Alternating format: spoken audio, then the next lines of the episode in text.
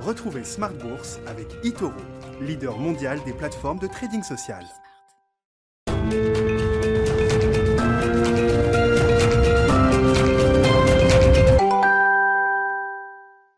Et c'est reparti pour Smart Bourse, votre double dose quotidienne de marché en direct sur Bismart, chaque jour à la mi-journée, 12h30, 13h. Et en fin d'après-midi, la grande édition pendant une heure à partir de 17h. Au sommaire ce soir, l'énergie, c'est le thème qui reste euh, à la une alors que la flambée des matières premières se poursuit aujourd'hui, notamment en ce qui concerne les euh, ressources euh, primaires, naturelles. On voit le gaz qui bondit encore aujourd'hui et puis les cours du pétrole également qui gagnent autour de 3% actuellement alors que la réunion de l'OPEP PEP Plus n'a pas permis euh, d'avancer au-delà de ce qui était anticipé sur euh, la production du euh, cartel et de ses alliés, puisque conformément à ce qui était prévu, l'OPEP et la Russie, son principal allié, augmenteront de seulement 400 000 barils par jour leur production à partir du mois de novembre. C'est ce qui avait été prévu dans le, calendrier de, l'OPEP. Pas d'augmentation supplémentaire donc de la, la production et les cours du pétrole qui réagissent vivement. Le secteur en bourse également est porté par cette perspective de flambée continue des prix de l'énergie qui euh, ne s'arrêtent pas pour l'instant. Ça devient donc un, sujet majeur de marché avec un choc énergétique en Europe, mais également euh, en Asie et dans une moindre mesure aux États-Unis, là aussi. Du côté des euh, nouvelles microéconomiques, on attend les résultats d'entreprise évidemment qui commenceront à partir de la semaine prochaine. On aura quand même les résultats de PepsiCo par exemple demain parmi les grandes entreprises mondialisées. Et puis du côté des opérations de marché, intéressant de noter que Volvo Cars se voit en bourse à Stockholm. C'est le chinois Geely qui est propriétaire de Volvo depuis 2010 après l'avoir racheté euh, au groupe américain Ford pour 1,8 milliard de dollars à l'époque qui est à la manœuvre. Euh, veut mettre en bourse donc euh, Volvo Cars avec une levée de fonds qui pourrait atteindre près de 2,9 milliards de dollars. Certaines sources évoquent la possibilité d'une capitalisation boursière de 25 milliards de dollars pour le groupe Volvo, ce qui serait allez, deux fois supérieur, plus de deux fois supérieur à la capitalisation boursière d'un groupe comme Renault aujourd'hui à Paris. L'opération a été confirmée par euh, Volvo Cars et donc la cible, c'est une entrée en bourse sur le marché suédois à Stockholm d'ici la fin de l'année. Et puis euh, dans le quart d'heure thématique de Smart Bourse, nous parlerons du euh, thème d'investissement du sport avec les équipes de Mandarin Gestion. Mandarin Gestion qui vient de lancer un fonds Global Sport. C'est Adrien Dumas, le directeur des investissements de Mandarin, qui restera avec nous dans ce quart d'heure thématique pour évoquer ce thème d'investissement.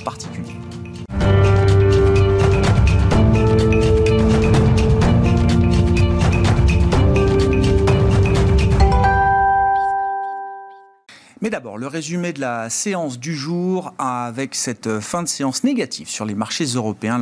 L'ambiance reste un peu compliquée sur les marchés actions. Les infos clés avec Alix Nguyen.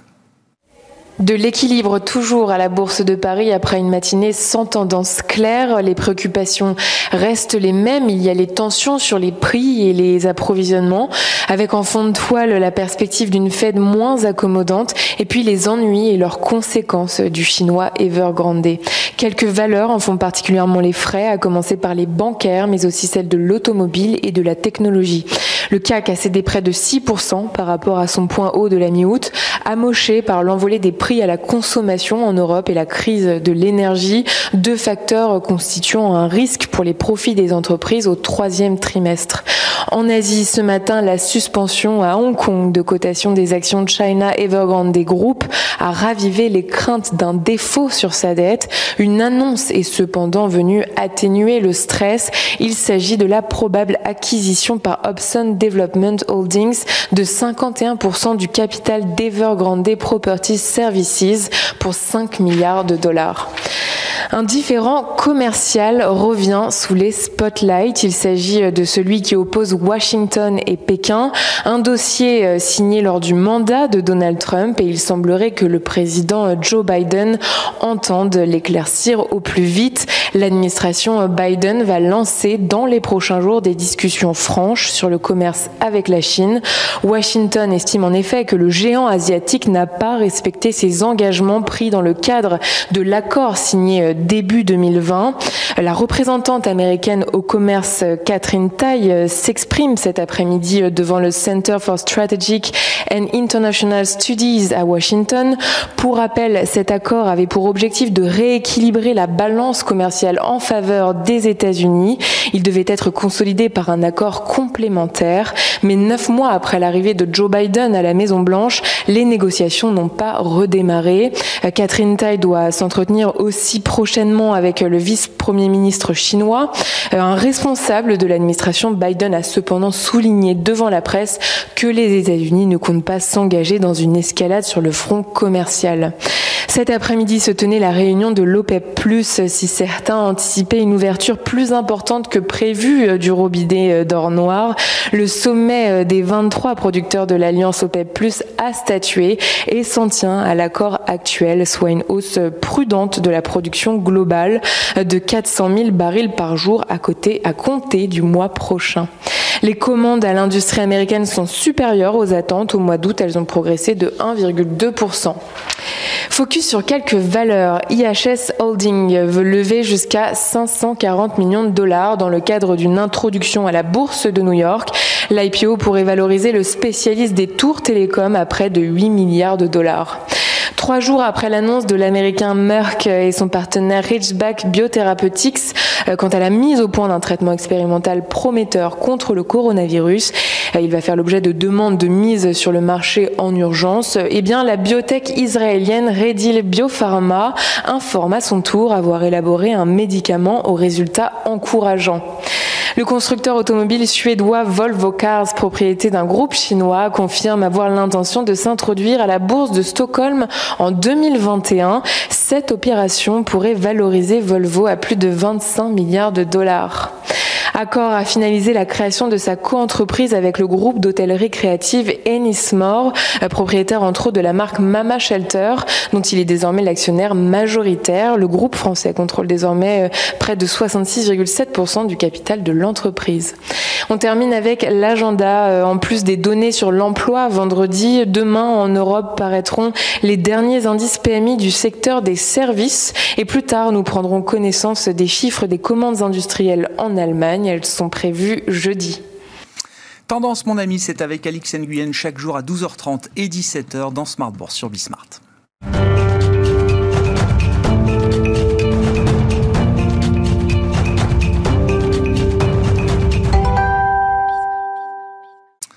Trois invités avec nous chaque soir pour décrypter les mouvements de la planète marché. Delphine Dipidiotigé est avec nous ce soir, DG d'Indosuez Gestion. Bonsoir Delphine. Bonsoir Grégoire. Bienvenue, bienvenue à Adrien Dumas qui nous accompagne également. Bonsoir Adrien. Bonsoir. Vous êtes directeur des investissements de Mandarine Gestion et Xavier Patrolin est avec nous également ce soir. Bonsoir Xavier. Bonsoir, Merci d'être là. Vous êtes le président d'Albatros Capital.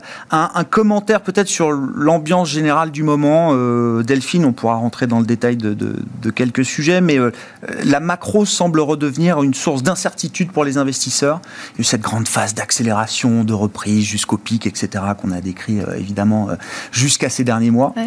Et puis, euh, les pics sont franchis et on se demande désormais jusqu'où la croissance va se normaliser, comme on dit. Est-ce que la modération de la croissance sera d'ailleurs peut-être plus rapide, plus violente que ce qu'on pouvait imaginer, avec de l'autre côté une inflation, alors pour de multiples raisons, qui va sans doute rester collée à un haut niveau pendant plus longtemps que prévu.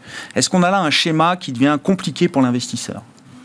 Ben, on est en train de changer, de, comme vous le dites, euh, on est en train de changer de phase de marché. On était dans la- dans l'accélération qui suivait euh, la crise. Maintenant, on est dans cette phase de normalisation qui va probablement durer deux ans. Enfin, à peu près, plus ou moins.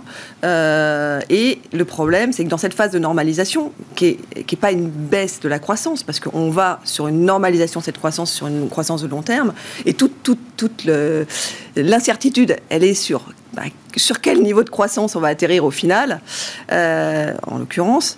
Donc ça, c'est une première chose. Donc sur cette phase de normalisation, on a quand même quelque chose qui perturbe énormément, c'est cette phase de réouverture et de tension euh, qui crée Mm. euh, des faux signaux, euh, et notamment des tensions sur l'inflation, des tensions sur les matières premières, des tensions sur les embauches, etc. Et ça qui, qui dure beaucoup plus longtemps qu'anticipé, parce que Mm. tout le monde avait anticipé que ça, ça durerait allez, quelques mois. Euh, là, c'est, plus que des trimestres, ça va durer au moins une année. Quoi. Et donc on va avoir une année, enfin au, au final au moins une année, bah, depuis le trimestre dernier, même avoir avant le deuxième trimestre de cette année, qui, qui a commencé, enfin, a commencé cette, cette phase en fait finalement de, de, tension de réouverture qui va s'étaler sur un an et puis cette normalisation qui, qui, va se passer sur deux ans. Donc évidemment, comme c'est un changement de régime, de marché, ben, ça crée des mouvements d'incertitude pour, pour, pour, les investisseurs, bien sûr. Ouais. Comment on raisonne?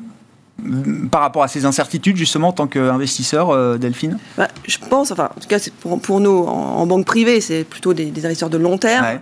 On regarde plutôt le long terme. Donc, on se dit, euh, on essaie toujours de trouver les bonnes opportunités à chaque mm. phase de marché. Euh, et, donc là, on essaye de ne pas se faire polluer, et ce qui est compliqué, hein, sur des signaux de court terme. pour nous, on, reste convaincu que l'inflation reste tendu uniquement pour le court terme. Alors évidemment, il y a une sorte de plateau qui va, qui va durer euh, quelques mois encore, hein, ce que je disais, je disais mais, mais malgré tout, c'est du court terme. L'inflation va redescendre à un moment. Vous en êtes euh, toujours convaincu oui, oui. Pour que ça ne redescende pas, soit on va dans un scénario de, de stagflation, euh, et c'est vraiment le scénario alternatif, c'est pas, ça ne peut pas être un scénario principal, en tout cas c'est pas notre scénario principal. Et, euh, ou alors on va sur un scénario pour que l'inflation augmente plus que ce qui est anticipé, hein, autour de 2%, ce qui est la target des banques centrales. Euh, il faudrait qu'on ait une trajectoire de croissance potentielle qui change d'orientation. Et là, pour l'instant, c'est pas le cas. C'est le cas, c'est pas le cas sur les pays développés. Mhm. Euh, je parle sur les États-Unis et, notamment sur l'Europe, mais principalement sur les États-Unis. Donc aujourd'hui, on n'a pas cette inflexion qui est, qui est donnée. Alors peut-être que ça va être fait, et encore même pour avec les plans qui vont passer, euh, le Build Back Better et puis l'infrastructure, même ça, ça, ne, ça devrait faire infléchir un peu, mais pas, pas pas tant que ça euh, cette trajectoire de croissance. Donc tant qu'on n'a pas une trajectoire de croissance plus importante, ça, on ne peut pas avoir d'inflation plus, plus forte à, notre, à notre sens. D'autre part, on a des forces qui sont euh, très importantes, dont on n'a pas vu encore les conséquences, parce qu'encore une fois, on a des messages qui sont brouillés par du court terme, euh, par ces tensions sur les, sur les prix de l'énergie, comme vous le dites, qui, est vraiment le, On va y revenir. Hein. Euh, mais sur les tensions sur le prix des matières, enfin, les matières, prix des matières premières qui, qui sont plutôt agités. mais au final, on n'a pas encore pleinement conscience de l'effet disruptif de la, crise du Covid. En quoi ça a été le catalyseur? Et notamment, une grosse conviction, c'est que ça a été euh, la grande révolution qui est, en train d'arriver, c'est la révolution du travail, qui a un impact énorme aussi important que la révolution d'Internet. Aujourd'hui, dans l'organisation mondiale du travail, on est en train d'enlever toutes les limites. Alors aujourd'hui, on parle de télétravail de 1 2 jours, mais demain, probablement qu'on va aller peut-être beaucoup plus loin. Alors évidemment, tout le monde n'est pas en télétravail, encore une fois, mais... Euh, on a ouvert, alors la boîte de Pandore, c'est pas une bonne image, mais on a ouvert quelque chose là qui n'est pas prêt de se refermer. Qui n'est pas prêt de se refermer, et c'est une nouvelle tendance très structurelle. On n'a pas vu les effets encore sur l'immobilier, qui peut potentiellement sont pas si inflationnistes que ça sur l'immobilier, au contraire, à voir. Euh, mais probablement plutôt déflationniste qu'inflationniste. Encore une fois, quand les agences de notation, euh, c'est Fitch ou Moody's, je ne sais plus laquelle, euh, considèrent que si on passe aux États-Unis de 2 à 3 jours de télétravail pour la population qui est en télétravail, ça pourrait amener une baisse forte de l'immobilier dans les prochaines années. Quand je mets une baisse forte, euh, c'est jusqu'à 50% de baisse. oui, parce que l'immobilier est concentré dans des centres urbains euh, type New York ou autre. D'accord. Il y a plein de choses qui, qui, se mettent en place. Donc, ça ne veut pas dire que ça va se réaliser, encore une fois, mais ça veut dire qu'il y a des forces qui sont contraires, qui sont en train de se mettre en place et qu'il faut, enfin, il, il faut les analyser progressivement et prendre du recul. Donc on n'est pas dans une phase aujourd'hui de marché et macro qui permet l'analyse, puisqu'on est dans cette phase de réouverture avec des, faux signaux. Il va falloir attendre un tout petit peu l'année prochaine, la fin de l'année prochaine, pour voir comment euh, c'est en train de se construire. Et, mais, globalement, aujourd'hui, on reste quand même convaincu euh, que les taux devraient rester relativement modéré et que l'inflation devrait relativement rester. Vous jouez pas une, une fin de cycle qui euh, déraperait totalement avec, je sais pas, un crack obligataire. Euh, c'est pas du tout l'ambiance dans laquelle vous investissez aujourd'hui. Hein? Non. Non, non, non, non, mais je. Non, non, pas du tout. Bon, Adrien, sur euh, l'ambiance de marché, et puis je veux bien qu'on dise un mot aussi alors de, de ce qu'on pressent peut-être des, euh, des, euh, des, discours des grandes entreprises, puisque les résultats vont commencer la semaine prochaine. Vous avez des contacts réguliers, j'imagine, avec peut-être des entreprises un peu, un peu baromètres que vous suivez de près. Qu'est-ce que vous attendez comme type de discours là, pour cette période de publication du troisième trimestre? Oui, la prudence. Ce qui, l'écho que nous donnent les marchés aussi, c'est d'un point de vue plus micro, effectivement, c'est la prudence. Effectivement, la période de publication des troisième trimestres qui va s'ouvrir la semaine prochaine va certainement faire transparaître des discours de prudence à la fois parce que l'inflation des coûts est plus importante que prévu, parce que c'est difficile de la répercuter, euh, parce que les chaînes de valeur sont perturbées plus durablement que ce qu'on anticipait il y a encore trois mois. Hein. Il y a beaucoup d'industries qui parlent d'un retour à la normale pas avant 2023, voire mi-2023. Donc pour les semi-conducteurs ou pour quelques composants électroniques. Donc bah, ça, ça rallonge effectivement la durée du cycle économique, mais en attendant, ça va faire voilà, 12 à 18 mois de croissance et de résultats moindres qu'anticipés. Donc ça, c'est pas neutre. donc oui, ça, ce message de prix. Et le marché n'était pas totalement prêt pour ce genre de, de schéma. Ok, un cycle peut-être plus long, mais une croissance plus oui puis déjà les résultats du trimestre avaient été un peu décevants je trouve sur la capacité des entreprises à vraiment répercuter. On a eu quelques bonnes surprises mais dans beaucoup d'industries euh, à faible pricing power on a quand même été un peu surpris par l'ampleur déjà de la de la de l'impact de la hausse des coûts sur les rentabilités. Euh, donc oui ça ça va ça va être mis euh, clairement en exergue lors du troisième trimestre. Et puis on va déjà se projeter pour l'année prochaine où là on va bien forcément les entreprises vont forcément être un petit peu plus prudentes aussi au regard de cette inflation des coûts plus bah, un plan américain qui met un peu plus de temps que prévu à arriver donc là aussi, peut-être des décalages, euh, je pense surtout à la construction ou tout ce qui est l'infrastructure, où on attendait beaucoup du déploiement de ce plan et qui en a peut-être un peu plus tard que prévu. Euh, la dynamique en Chine qui s'essouffle quand même un petit mm. peu. Donc là aussi, il y a quelques industries qui, euh, qui sont beaucoup exposées, notamment en Europe. Donc voilà, effectivement, quand on mixe tout ça, c'est pas étonnant de voir un marché un peu attentiste et de mesurer l'ampleur, industrie par industrie, de tous ces enjeux et de voir quel, sera l'impact sur les, sur, sur, les estimations de résultats. Parce que, de nouveau, on est sur une année boursière qui est principalement tirée par la croissance des résultats. On attend plutôt une compression de multiples. Donc, si on est déçu par la croissance des résultats, euh, oui, on, peut, avoir des marchés un peu, un peu agités. Comment vous comprenez les, les, euh, les stratégies prix des, des, entreprises que vous suivez, notamment dans un univers de croissance, euh, Adrien, donc de sociétés qui ont plutôt généralement du, euh, du pricing power Est-ce que, dire, là, c'est business as usual Pour celles qui ont du pricing power, ok, je répercute, euh, c'est assez euh, automatique, un pour un, on va dire. Ou est-ce que la situation est tellement compliquée que même ces entreprises-là pourraient être peut-être prise à défaut dans leur stratégie de prix euh, d'une certaine manière Alors prise à défaut, je ne sais pas. Ce qui est sûr, c'est qu'elles-mêmes, effectivement, ont du mal à mesurer enfin, l'entièreté de l'impact inflationniste dans toute leur chaîne de production. C'est-à-dire que la somme des composants, plus le fret, plus la difficulté à distribuer, plus voilà, ça, effectivement, ça fait une somme de surcoûts euh, qui sont euh, bah, assez difficiles à suivre de près, notamment beaucoup d'industries en plus vivent avec des carrés de commandes assez longs, donc avec encore des impacts de, couverture dont elles vont bénéficier encore 3 ou 6 mois. Donc oui, cette somme totale de quelle va être mon inflation produit par produit encore difficile à faire pour pas mal d'industries. Et puis après, la, question finale, c'est est-ce que je vais tout répercuter? Est-ce que mon client va être, euh, j'allais dire, euh, trop chahuté ou trop surpris de ma volonté d'impacter aussi rapidement cette hausse de prix Est-ce que je vais du coup en perdre des parts de marché Il va y avoir des enjeux de, de parts de marché aussi. Donc oui, tout ça, tout ça est compliqué à, analyser. Euh, on sait très bien, il y a des zones géographiques où la discipline de prix est aussi plus compliquée que dans d'autres. On sait qu'il y a aussi des parts de marché qui valent plus cher que d'autres. Hmm.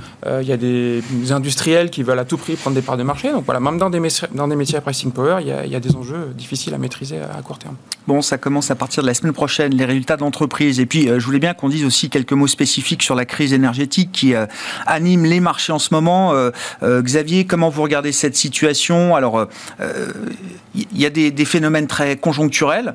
Tout le monde croise les doigts pour que l'hiver ne soit pas trop rude, en Europe notamment. Mais est-ce que ça suffit à se rassurer ou est-ce que cette crise énergétique, là, révèle des, failles? Et c'est le sujet de discussion des euh, ministres des Finances de la zone euro, hein, qui sont réunis euh, en ce moment pour un Eurogroupe euh, à, Bruxelles. Est-ce qu'il y a des, failles là, majeures qui sont révélées dans le marché unique de l'énergie en Europe, dans les, les stratégies énergétiques que les États et l'Union européenne essayent de déployer C'est un vaste sujet. oui, alors il y a les éléments conjoncturels et les éléments structurels. Les éléments conjoncturels, ils sont post-Covid ils sont liés à, la désorganisation des chaînes de production, y compris en matière énergétique, et au phénomène de déstockage puis de restockage.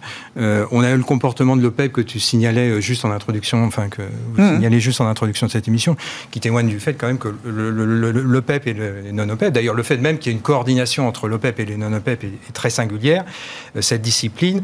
on a une croissance économique mondiale qui peu ou prou est retournée sur les, sur les niveaux pré-Covid, et on a une une offre OPEP, non OPEP qui reste en retrait.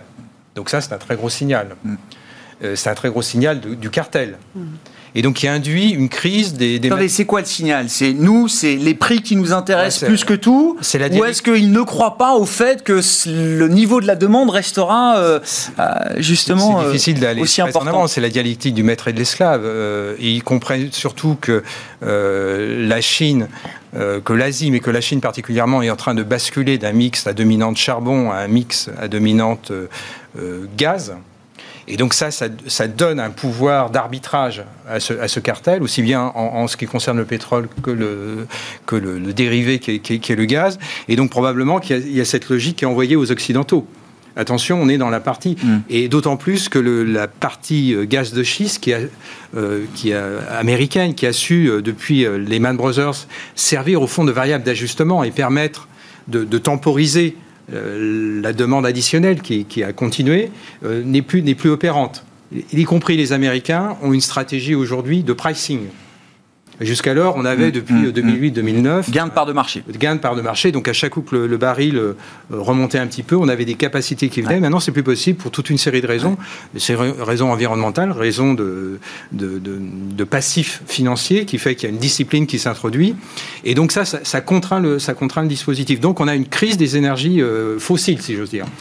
Donc c'est l'élément conjoncturel, on aura du restockage, euh, on a des pipes qui vont, euh, Nord Stream 2 qui, euh, qui devrait être inauguré et qui donne d'ailleurs une stratégie gazière à, l'Allemagne qui pose interrogation à ses partenaires européens, puisque l'Allemagne se transforme, là je fais une digression massivement vers le sujet structurel, l'Allemagne se transforme au sein de l'Europe en un espèce de d'ob gazier donc avec une volonté, si j'ose dire, non seulement de servir ses besoins, mais de, suprématie environnementale, énergétique, au fond d'imprimer à l'Europe, à l'Union européenne, sa stratégie énergétique c'est probablement suicidaire. Suicidaire pour l'Allemagne suicidaire pour, pour, pour l'Europe.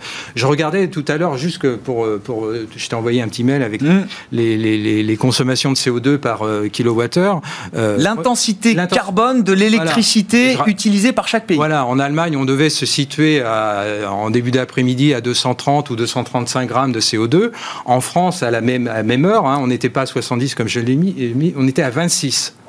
Donc on est dans un rapport de Bon, alors c'est une mesure instantanée, d'accord On est dans un rapport de 1 à 10. Et c'est pourtant celui qui produit le plus de CO2, alors évidemment il est, loin de il est encore en deçà de la Pologne, mais qui donne, son, son environnementale. Alors je viens au problème structurel. Je pense qu'en Europe, on a été beaucoup trop rapide sur le Green Deal. On a voulu euh, aller euh, euh, mettre des horizons beaucoup trop courts. Ce qui fait qu'on a envoyé un signal prix à tous les industriels, notamment sur le CO2, parce que mhm. derrière cette stratégie environnementale, il y a implicitement le fait que le prix du CO2 va monter mhm. et doit monter. On mhm. doit envoyer un signal prix. Un signal prix d'abord aux, aux, opérateurs industriels, aux opérateurs financiers, puis ensuite à Madame Michu. Pour l'instant, on dit à Mme Michu doit voter dans, quelques mois. On va essayer de, calmer le signal prix, mais elle aura aussi son signal prix. Elle est protégée par le bouclier pour l'instant. Pour le, bouclier, le bouclier, c'est ça. Euh, mais là, on a des ah. légions romaines. Hein, on a des légions romaines, donc un ah. bouclier tout seul, ça ne suffira pas. Et, euh, donc, euh, ce signal prix a été perçu tout de suite. Et donc, on a vu tout de suite le, CO2. Je parle du CO2 pour la zone euro, hein, qui a commencé à décoller. Donc, il est normal que si le CO2 décolle, et ça, pourquoi le CO2 décolle? Parce que tous les industriels ont compris que les, que les quotas, les réserves de CO2 qui étaient allouées jusqu'alors gratuitement aux opérateurs industriels dans le secteur de la chimie mmh, mmh, mmh. allaient être réduits. Et donc ça, tout le monde a compris que, évidemment, hein, il y aura moins de volume, donc les prix, euh, les prix décollent. Et donc, tout, tout est en train de, de s'enclencher. Enfin, en euh, dernier élément structurel, sur l'électricité, euh, pourquoi l'électricité se connaît si rapidement au gaz? Bah, Tout simplement parce qu'on a commis toute une série d'errances en matière de production d'électricité. Alors en France, on a fermé Fessenheim. Fessenheim, bon, euh, de manière anecdotique, c'était quand même 3%, plus de 3% de la production nucléaire à l'époque. C'était 2% de la production électrique. Donc on a squeezé 2% de la production électrique, je rappelle, sans aucun substitut. Ça veut dire que la France, pour des raisons euh, politiques, un engagement peu, ou prou, a supprimé 2% de sa capacité. Il s'est opéré. Donc, bah, le substitut, on le connaît. Si, euh, c'est euh, du carbone importé éventuellement d'Allemagne. c'est ça, exactement. On a juste par, part d'importation. donc c'est quand même très cynique comme calcul. Et donc progressivement, bah, les prix de l'électricité s'ajustent sur le, kilowattheure, le dernier kilowattheure disponible. Le dernier kilowattheure disponible, enfin électro disponible, c'est le gaz. Et donc vous avez mécaniquement au niveau de la zone euro, puisqu'on a une, un marché unifié, eh bien un ajustement sur le, donc une demande de gaz qui va, qui va croissante. Et donc si vous voulez équilibrer les prix de l'électricité, puisqu'on ne peut pas mmh. stocker l'électricité à part euh, les réserves hydrauliques, et le nucléaire, puisque c'est une base on peut, à laquelle on peut recourir avec un contrôle assez, assez stable, eh bien les, les, les prix décollent. Et donc là, on est, les Européens sont placés devant. Et ce n'est que le début. Moi, je, enfin, si on continue dans la logique sur laquelle on est, on va avoir un blackout euh, je ne sais pas à quel horizon, là il faut discuter avec des vrais experts des, réseaux. Mais le blackout, il, il, nous N'oubliez pas que cet été, RTE a demandé, donc l'organisme qui régule le, le, réseau, le réseau d'électrique, a demandé à ce qu'on appelle aux clients électro-intensifs d'arrêter net à plusieurs, à plusieurs reprises parce qu'on n'arrivait pas à équilibrer le réseau au niveau européen.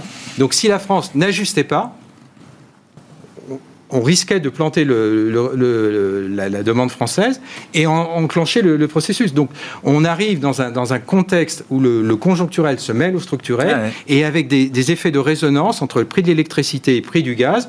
Et on n'est pas encore rentré dans la phase hivernale. Hein. Donc, euh, et ça, euh, dernière, dernière conséquence, c'est que ce signal prix Jusqu'alors, on croit que c'est un signal prix, c'est vertueux, euh, bon, il y a de la carotte fiscale et tout ça. Mais le signal prix, à un moment, il agit sur la demande. Ah bah bien sûr. Et donc, ça agit sur la demande, mais la demande, c'est quoi? C'est la croissance. Mm.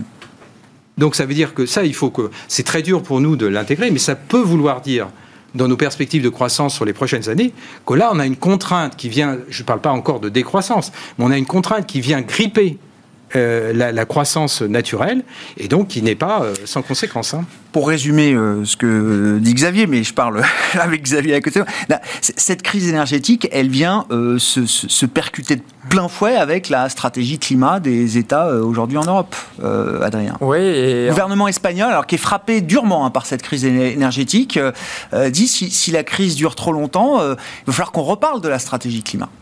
Oui, complètement. Enfin, en tout cas, la décision de sortir le nucléaire de la taxonomie, ça, évidemment, c'est une question qui va revenir rapidement euh, sur, sur la table, ça c'est sûr.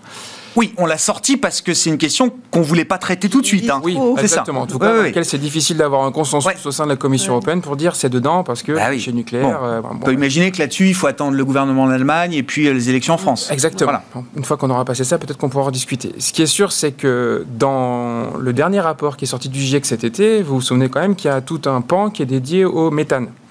Et donc le gaz est aussi considéré comme une activité qui est encore plus nocive pour l'environnement que euh, le CO2 que, donc, euh, que le pétrole classique. Donc la solution allemande qui est, enfin en tout cas, euh, le gaz est euh, temporairement une substitution pour répondre, pour aligner l'enjeu climatique avec les besoins, c'est pas non plus quelque chose qui est soutenable.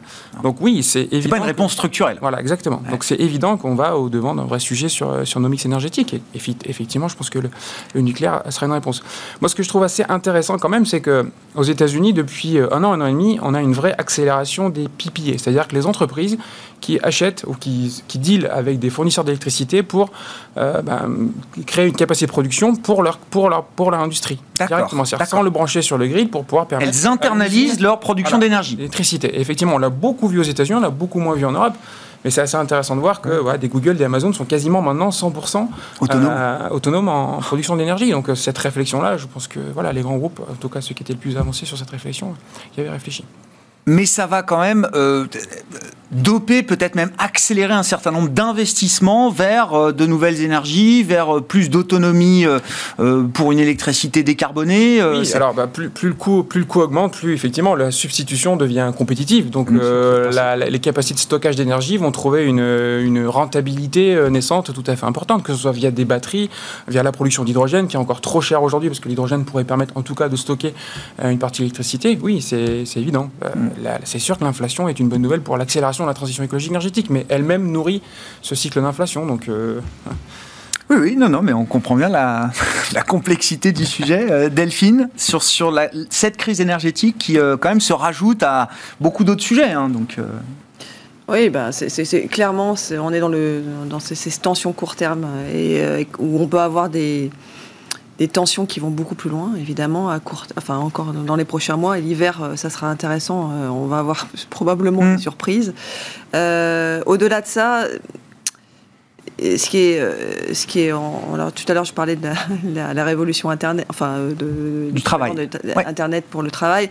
Euh, clairement, la révolution verte, elle est en, marche et ça, ça, met, ça met en exergue cette histoire de prix du CO2 et de et de voir quel est l'impact aussi inflationniste sur sur sur le marché en général. enfin, ça montre surtout que l'électricité fournie par l'éolien ou par le solaire, déjà, c'est pas suffisant aujourd'hui. Et puis toujours la question de l'intermittence ce qui fait que euh, quand on est sur des niveaux de demande tels qu'aujourd'hui... Euh, et au-delà de ça, il y a quand même l'innovation qui va peut-être apporter des réponses. Alors après, ça va peut-être prendre du temps, mais Hmm. je vois la- l'annonce du MIT là, qui a fait des avancées euh, importantes sur la fusion euh, euh, nucléaire, je pense que et, et ça peut accélérer dans les prochaines années. Alors évidemment, là, spot, ça change rien, Euh, mais euh, Mais probablement. D'accord, mais une centrale à gaz, c'est quoi? C'est euh, 12, 18 mois peut-être? On peut monter une centrale à gaz en 12, 18 mois aujourd'hui? Ouais. Ah, 12, euh, 14, 12, 10, 12. D'accord, allez, euh, ok. Non mais Ouais, ouais. voilà, euh, mettre en place, mettre en place. Mais bien sûr. de rallumer un Non. générateur au fioul, on est bien d'accord. Ben voilà. Mais alors, c'est encore une fois le, le court terme et comment on finance aussi cette transition énergétique et trouver des substituts à long terme. Probablement que les substituts, ils sont pas encore inventés. C'est ce que- C'est juste ce que je veux dire et que ça, ça avance quand même vite. Je pense que c'est une innovation majeure qui peut accélérer aussi la production de d'hydrogène entre guillemets propre comme substitut euh, et d'électricité, notamment pour les voitures, par exemple, ou pour euh, voilà, pour toute autre chose. Donc, on est quand même dans une révolution qui est en train de se mettre en marche. Euh, bon, évidemment, euh, la spot euh, tout de suite. euh, on vit de plein fouet ce, ce choc énergétique qui va, qui va durer. hein. Ouais. Enfin, qui va durer dans les prochains mois. Mais c'est pas de nature à remettre en cause le sens de l'histoire, Delphine. Non, c'est pas de nature à remettre le- bah, le sens de l'histoire, qui est euh, d'aller quand même vers cette transition euh, énergétique. Le Ah, fait bah, bien que- sûr. D'accord. Ah, moi, ne- je- je n'ai aucun doute là-dessus. Ah ouais, j'en ai des, moi j'ai des doutes. hein. Ah, sincèrement, j'ai Ouais. des doutes. Euh, euh, je crois qu'on on ne mesure pas euh, le temps long euh, nécessaire pour ces mutations. On, on est autour d'une table, en plus on est dans la sphère financière, donc on va parler de révolution, on va... euh, Mais je pense qu'on ne mesure pas le temps long, le temps long, euh, notamment en parc installé, matériel. Euh, je rappelle que bon, les actifs, les centrales nucléaires, le, le temps d'exploitation, c'est une centaine d'années. Entre la construction, l'exploitation et la déconstruction, c'est 100 ans. Euh, donc, euh, non, mais c'est Oui, pour, non, de- mais- pour de- oui, pour oui. donner une indication. Mmh. Donc, Ça, nous, un on petit peu parle. accéléré euh, Enfin, quand on regarde les centrales nucléaires faites en Chine. Euh, attendons, euh, oui, en construction peut-être, en exploitation et en déconstruction, euh, Oui. je demande, je demande à voir. Avec les, avec les Chinois, je demande toujours à voir. hein. Ils sont capables de muraille de Chine ou pas. Euh, et donc, euh, je pense que on, on peut enclencher des adaptations, mais parler de révolution, c'est un terme impropre. Et on parle de révolution. Moi, je sais pourquoi on parle de révolution, parce qu'on veut préserver la croissance. Alors, je ne vais pas ici me faire l'apôtre de la décroissance. Non, parce que c'est notre intérêt, notre intérêt métier de la croissance. Donc, on parle de révolution. Pour nous, c'est très facile. Euh, C'est un intérêt pour beaucoup de gens en général, Oui, euh, oui. Xavier. euh, non, mais J'entends je- bien. je- J'entends bien, mais pas juste pour la finance. mais pour ceux, par exemple, qui travaillent dans les, dans les, dans des, font quand même la révolution industrielle, repose sur quoi? La révolution industrielle repose sur le fait qu'elle est carbonée par, par essence, et elle repose sur le fait que les externalités négatives n'étaient pas intégrées dans les prix. Donc, si on parle de révolution, on intègre les externalités négatives pour tous les acteurs, en termes de tarification, en termes de structure de coûts, et là, ça a des conséquences systémiques. Donc comment on est capable, avec par ailleurs des États qui sont euh, des, acteurs, euh, des États qui sont endettés. Donc comment on est capable de concilier tous ces enjeux Moi, sincèrement, si on me parle de révolution, on va droit dans le mur. On va, on va faire des choses débiles. Vous dites, Xavier, c'est une formule, hein, mais qui, oui. qui- qui est très euh, euh, dans cette stratégie euh, euh, climat. Oui, oui, oui, bien sûr, climat, euh, le Green Deal européen. euh, voilà, on, on a sans doute confondu vitesse et précipitation dans une discipline qui nécessiterait progressivité et détermination. Voilà, exactement. Est-ce que faut- c'est pas le propre de l'Union européenne? Non, mais sans, sans doute. Systématiquement. Non, non, mais sans doute. Mais euh, je ne vais pas reprendre euh, la, la gouvernance du général de Gaulle, mais enfin, et mise en œuvre par, le- par, par Georges Pompidou. Mais quand on enclenche le, le choix du nucléaire en France, on le fait relativement rapidement, mais on le fait avec détermination et avec une analyse extrêmement claire. Et alors avec un État évidemment très centralisé et sans euh, demander l'avis de, de l'opinion publique. À l'époque, on ne parle pas de révolution. On fait un choix et un choix avec des enjeux militaires, civils probablement, mais un choix qui est extrême. On mesure ô combien ce choix qui a été fait à l'époque donne un avantage compétitif en termes, en, en termes de, de- en termes, euh, en termes de compétitivité coût énergétique, mais aussi en termes d'émissions. Enfin, la- France, pour avoir le même équivalent d'émissions de, CO2, il faut monter dans le nord de l'Europe et aller euh, du côté de la Norvège, du côté de la Finlande, du côté de la Suède, voire du Danemark, avec pas du tout la même configuration hydraulique ou éolien que ces pays-là.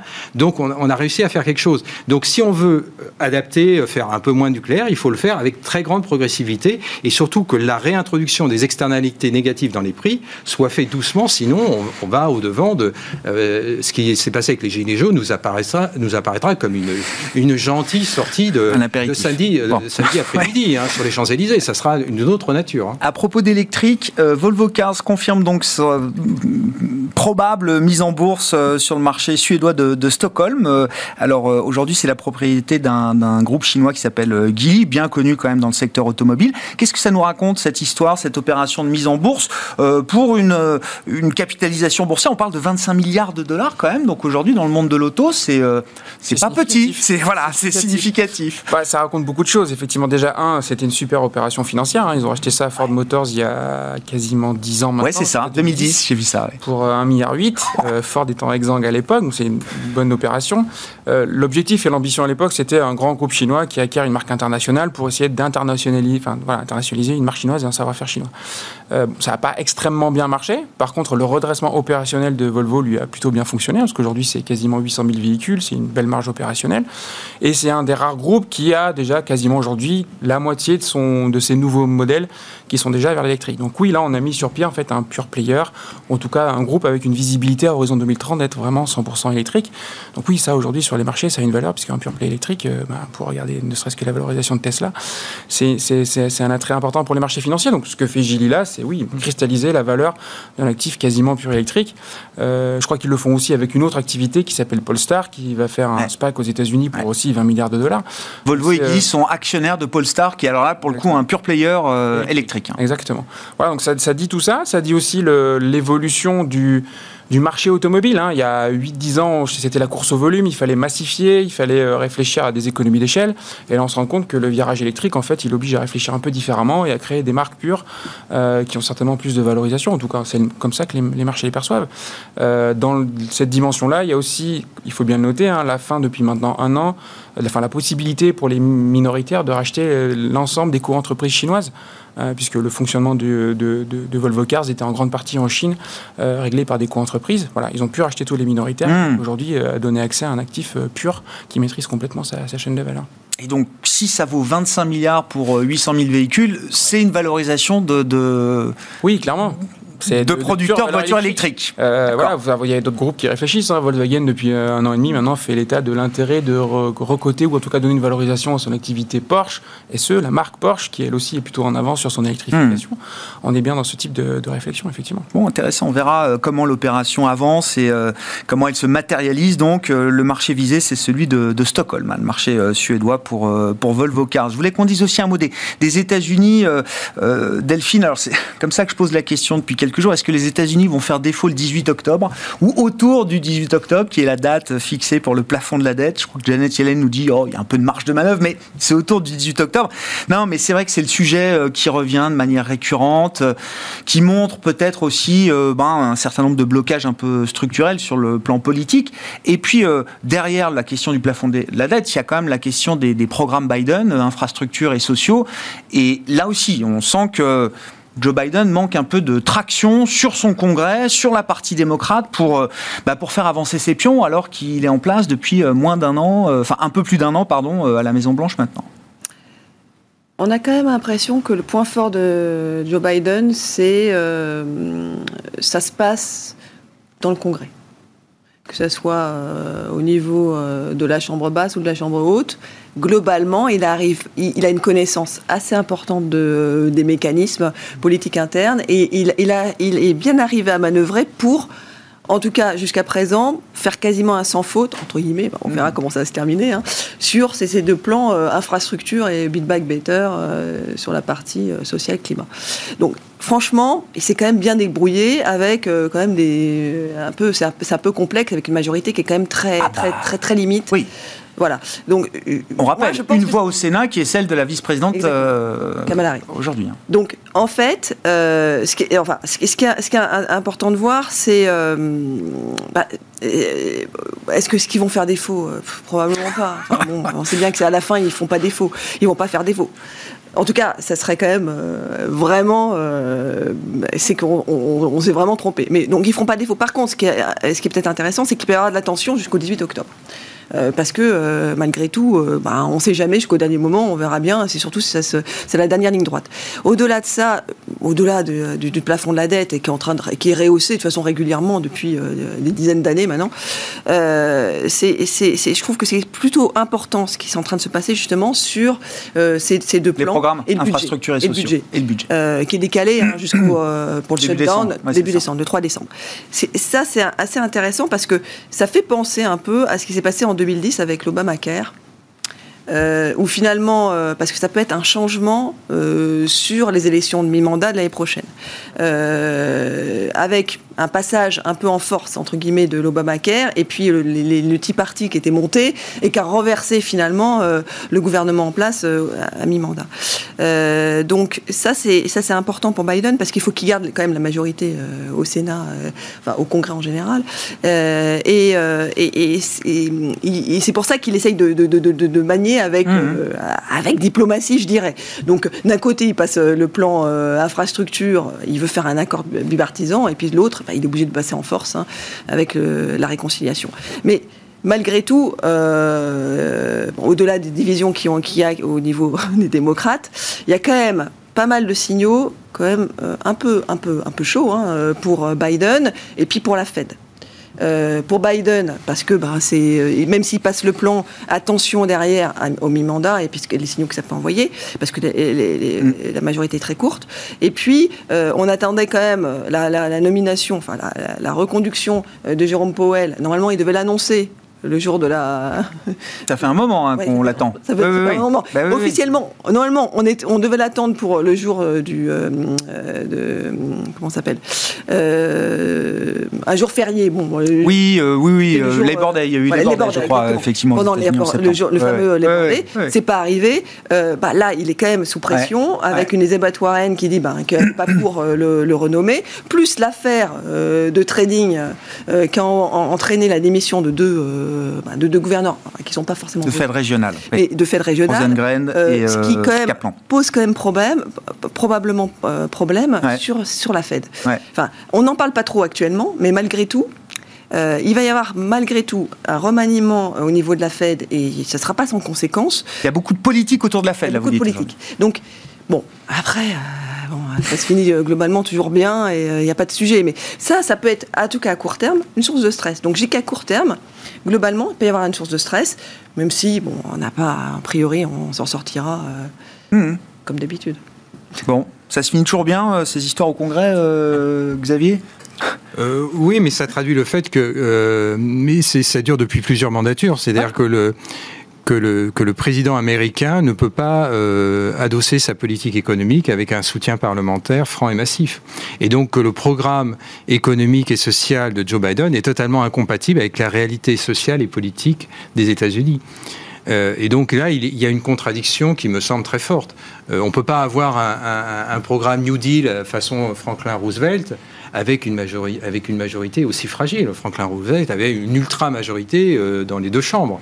Donc, ça, en plus, dans un contexte tout autre. Donc, ça n'est pas possible. Et donc là, il y a une contradiction. Il y a une fragilisation de moyen terme. Et donc ça, cette fragilisation de moyen terme, une fois que les marchés auront constaté que la Fédérale Réserve, parce que la, la Fédérale Réserve pallie à tout, pallier à tous ces déficits institutionnels, politiques. Joe Biden est ça, un très grand manœuvrier.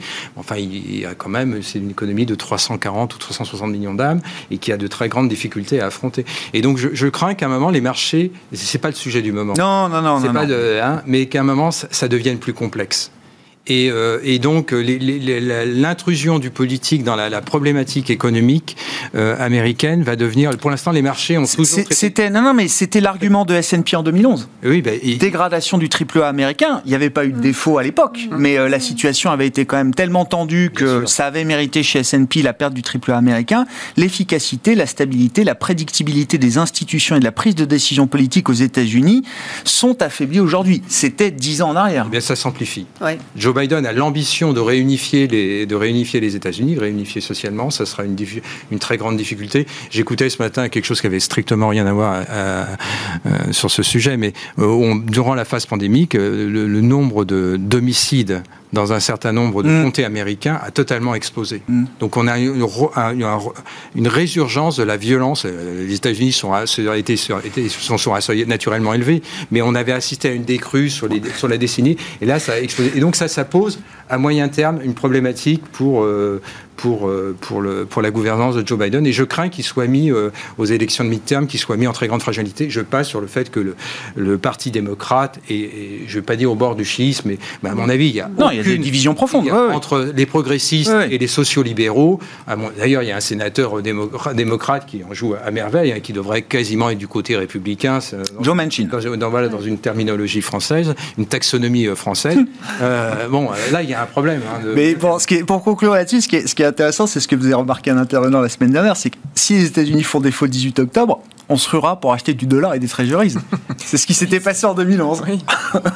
euh, C'est pas un sujet, non, mais c'est pas c'est pas le sujet de préoccupation majeure euh, aujourd'hui, Non, mais ça, euh, va, ça va créer du bruit, ça c'est sûr. Ça va Ouais. continuer de créer du bruit. Mais c'est- ce qui est intéressant de voir, oui, c'est que le, le 10 ans américain continue quand même à, Ouais. à être bien, bien orienté. hein. Il continue à monter progresser, progressivement. Il retrouve presque ses plus hauts de, de avant l'été, hein, de mai, Ouais, c'est au ça, moment ouais. du pic du Ouais. CPI. Donc euh, voilà, ce, ce, ce scénario reflationniste aux États-Unis, il quand même reprend un peu de, un peu de couleur. Donc ça, ça, ça drive beaucoup les marchés. On le voit en termes de, de rotation sectorielle, de type de secteur qui fonctionne. Voilà, un nouveau scénario euh, plus inflationniste, ça a quand même des vrais impacts sur les sélections de secteurs ou de valeurs. hein. Si on repart pour un tour de reflation, effectivement, ça se, ça se voit dans les marchés euh, actions. Pour conclure sur les, les investissements, peut-être Delphine, alors où est-ce que vous êtes à l'aise aujourd'hui là sur euh, les investissements euh, en termes d'allocation pour être un, un peu différenciante, je dirais, euh, et, et c'est une de nos grosses convictions. On aime toujours l'Asie, Ah. et notamment la Chine. Alors, euh, la Chine plutôt, enfin non, plutôt l'Asie en, général, mais avec peut-être une préférence sur l'Asie, sur la Chine, pardon. Euh, je m'explique. Sur la partie action, euh, dernièrement, on a plutôt dans le dans l'environnement ASEAN, dans les pays de l'ASEAN, on a plutôt fait un focus sur le sur Singapour. Et, euh, et sur la partie euh, sur Singapour, hein, n'importe quoi, sur l'Indonésie. Ah bon Excusez-moi. Bon, très bien. Non, non, donc L'Indonésie, Indonésie, pardon. action, Indonésie, ok. Euh, oui, parce qu'en fait, les équipes sont à Singapour. D'accord, d'accord, d'accord. Euh, donc, les équipes d'Indosuez sont basées à Singapour. Oui, bah oui. Donc euh, sur, sur l'Indonésie. Sur la partie obligataire, par contre, là, on reste toujours très investi et, et c'est pas nouveau. Hein, Ouais, ouais. Et malgré les tempêtes, et là, il y avait pour le coup des opportunités sur, encore une fois, la Chine, l'Indonésie, l'Inde, et, et sur, la, sur la Chine, euh, ce qu'il y a noté, c'est que finalement, toute cette tempête, notamment sur les, sur les émissions euh, en dollars, a pas forcément euh, trop perturbé euh, les, les, les parties les mieux notées, hein, les investment grade. Ça a pas mal. Quand vous dites tempête, c'est l'immobilier chinois, Oui, Evergrande, la- tout la- ça. D'accord. Evergrande. ouais, ok, d'accord. Mais au- au-delà de ça, sur la partie, oui, évidemment, sur la partie high yield, ça, ça, ça, ça- évidemment, Ouais, ça, ouais. s'est écarté. Mais globalement, Mais ça reste quand plutôt même bien très, circonscrit. très, très Et ça a bien tenu ailleurs. Ah, ça a extrêmement bien tenu. Ça, ça, ça, ça fonctionne très bien. Bon, signal plutôt rassurant, effectivement. On comprend. de titres. Oui, oui, oui, non, mais. En creux, on comprend que la situation Evergrande est quand même plutôt circonscrite euh, à ce stade. Oui, puis enfin, Bon. c'est la politique. enfin, après, on en a Oui, mais c'est la politique chinoise. Là, a priori, pour, pour, pour le coup, j'ai l'impression qu'ils gèrent le. C'est- déjà euh, bien euh, euh, timé le démembrement et puis le, enfin, le futur démembrement de- d'Evergrande, bien sûr. Merci à vous trois. Merci d'avoir été les invités de Planète Marché ce soir. Delphine Dipizio-Tigé, Indosuez Gestion, Xavier Patrolin, Albatros Capital et Adrien Dumas, Mandarine Gestion, étaient avec nous en plateau.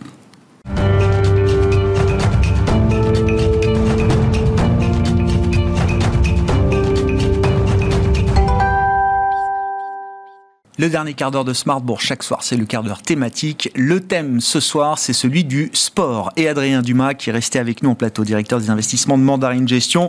Adrien, rebonsoir. On parle du fonds sport qui vient d'être lancé donc chez euh, Mandarine Gestion, le fonds Global Sport, c'est ça euh, que vous euh, co-pilotez, euh, Adrien, chez, euh, chez Mandarine. Euh, L'économie du, store- du sport, pardon. Pourquoi est-ce que c'est un thème de fond dans nos sociétés aujourd'hui et dans nos modes de consommation? Quelle est l'analyse qui vous a permis d'identifier ce, sujet comme étant un, un bon thème d'investissement sur le long terme Oui, alors déjà, c'est pas une nouvelle activité. hein. Euh, Rappelons-nous quand même que les Jeux Olympiques datent de 1900, donc euh, le sport est fait partie de la société en fait depuis très longtemps.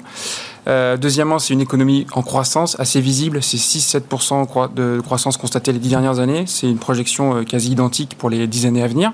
Donc c'est une belle visibilité. Surtout, ce qui est intéressant, c'est que c'est des drivers de croissance très différents. bien sûr, il y a le développement en pays émergents qui est un moteur important, mais la féminisation, la seniorisation de la population adressable du sport est un sujet très intéressant. Euh, il y a beaucoup de politiques étatiques qui remettent le sport au cœur de la prévention sanitaire. On prendra quelques exemples, mais c'est un élément de soutien important aussi à, la pratique du sport. Euh, et puis bah, de l'innovation, la consommation digitale du sport aussi qui, accélère. Donc voilà, autant de drivers qui font que c'est une économie très large, très diversifiée et qui mérite à notre sens effectivement un fonds dédié. je comprends, oui, parce que c'est un thème euh, historique, enfin, le sport, mais qui trouve là aujourd'hui des nouveaux relais, des nouveaux drivers. Déjà, vous dites de, manière assez basique, le sport touche et touchera demain des populations toujours plus importantes euh, en termes de classe d'âge, euh, avec le développement du sport dans les marchés émergents, dans les pays émergents, euh, la, population en contact avec le sport ne peut être que grandissante. Le fait qu'augmenter, effectivement, quand on regarde les statistiques, on dit qu'en Europe, c'est, enfin, dans les pays développés, c'est, on va dire, un actif sur quatre qui pratique du sport une fois par semaine. Chez les seniors, c'est déjà un sur deux. Donc on voit bien que le mouvement de vieillissement de la population, en fait, accentue la pratique du sport. On a plus de temps, mais aussi on a peut-être plus conscience du fait que c'est bon pour la santé. Donc on accélère euh, sa consommation de sport.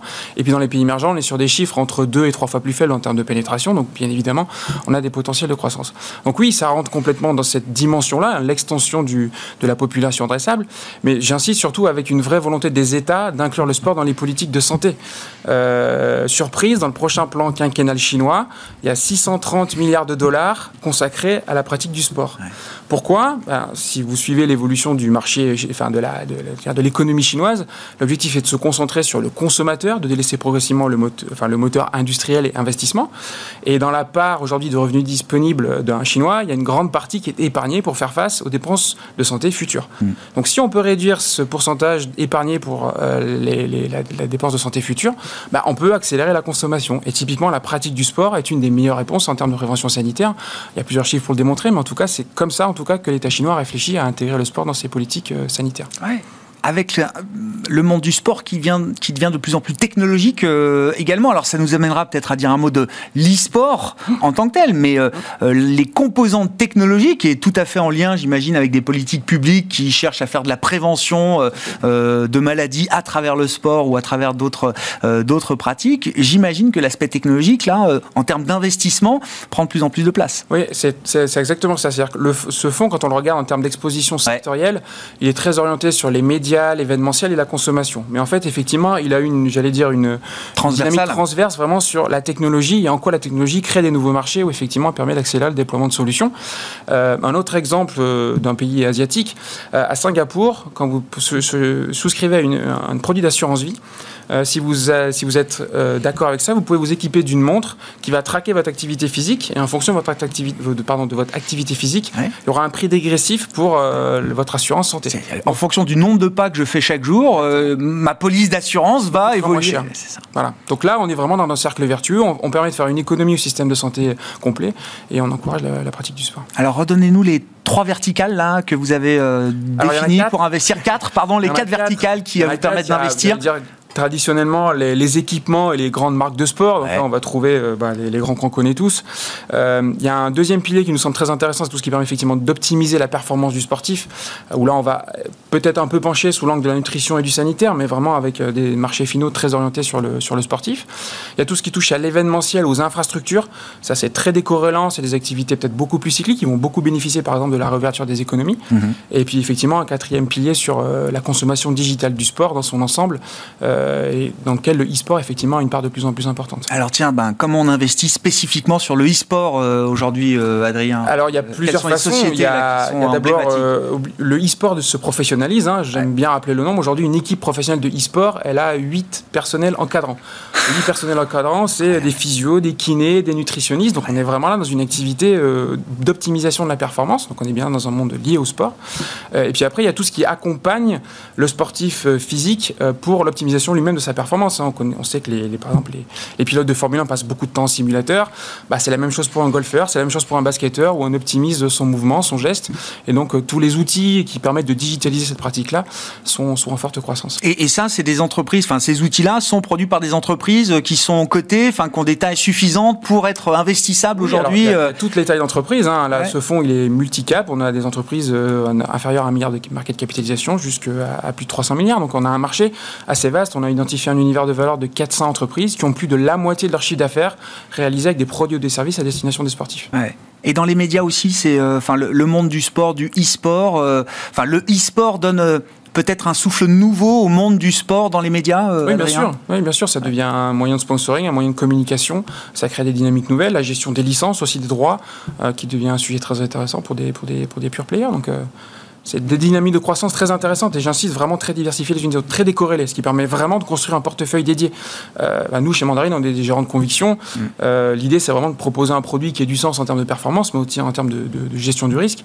Et là, un univers vraiment assez large pour construire un portefeuille qui a, du sens. Donc c'est une vraie méga tendance, hein, vous le dites. L'idée dans une allocation, c'est que c'est un thème qui va être euh, décorrélé de la, vie cyclique quotidienne du, du, marché. Ça, vous en Oui, et puis dans la mesure où les fonds thématiques ou les allocations thématiques se déploient, se concentrer sur des secteurs comme la consommation, les médias ou l'événementiel qui ne sont pas du tout présents dans les, autres secteurs thématiques, hein, qui sont très soit technologie, santé ou transition écologique, énergétique. le sport est une brique assez, assez complémentaire et effectivement, on a beaucoup d'appétit de, de multigérants ou de gens qui font de l'allocation euh, sur des, sur des sujets thématiques qui sont intéressés par, par le fonds. On, en parle avec certains de vos confrères, mais on, pousse l'idée euh, aujourd'hui qu'un portefeuille d'action peut être construit uniquement à travers des thématiques. C'est-à-dire qu'on peut avoir euh, voilà, les thématiques deviennent des cœurs de portefeuille pour euh, pas mal d'allocataires, de conseillers qui réfléchissent à la manière de construire des portefeuilles actions. Oui, alors est-ce qu'elles sont toutes corps? Ça, c'est un autre débat. Oui, oui, après, voilà. sont assez diversifiées pour être vraiment considérées comme corps? Dans l'ensemble, quand même, quand on regarde la volatilité des fonds thématiques, elle est toujours bien supérieure à celle des indices. Donc, on n'a pas atteint, j'allais dire, un niveau de, décorrélation euh, pour considérer vraiment que c'est du corps, dans la mesure où quand on gère du corps, on essaye vraiment d'avoir au moins une volatilité un peu inférieure à celle de l'indice. Mais oui, euh, la diversité des univers d'investissement peut permettre euh, de progressivement se rapprocher d'une gestion corps. Ah Merci beaucoup Adrien. Merci pour cet éclairage donc sur l'économie du sport. C'est le, le nouveau thème que vous avez choisi euh, chez Mandarine Gestion donc euh, pour, euh, pour investir à travers un fonds thématique Mandarine Global Sport qui a été lancé il y a très peu de temps. Alors, il, est, géré depuis décembre l'année dernière. Géré depuis on l'a lancé commercialement très récemment, effectivement. Merci beaucoup Adrien. Adrien Dumas, directeur des investissements de Mandarine Gestion qui était avec nous dans le quart d'heure thématique de Smart Bourse ce soir. Ainsi se termine cette émission. On se retrouve demain en direct à 12h30 sur Bismart.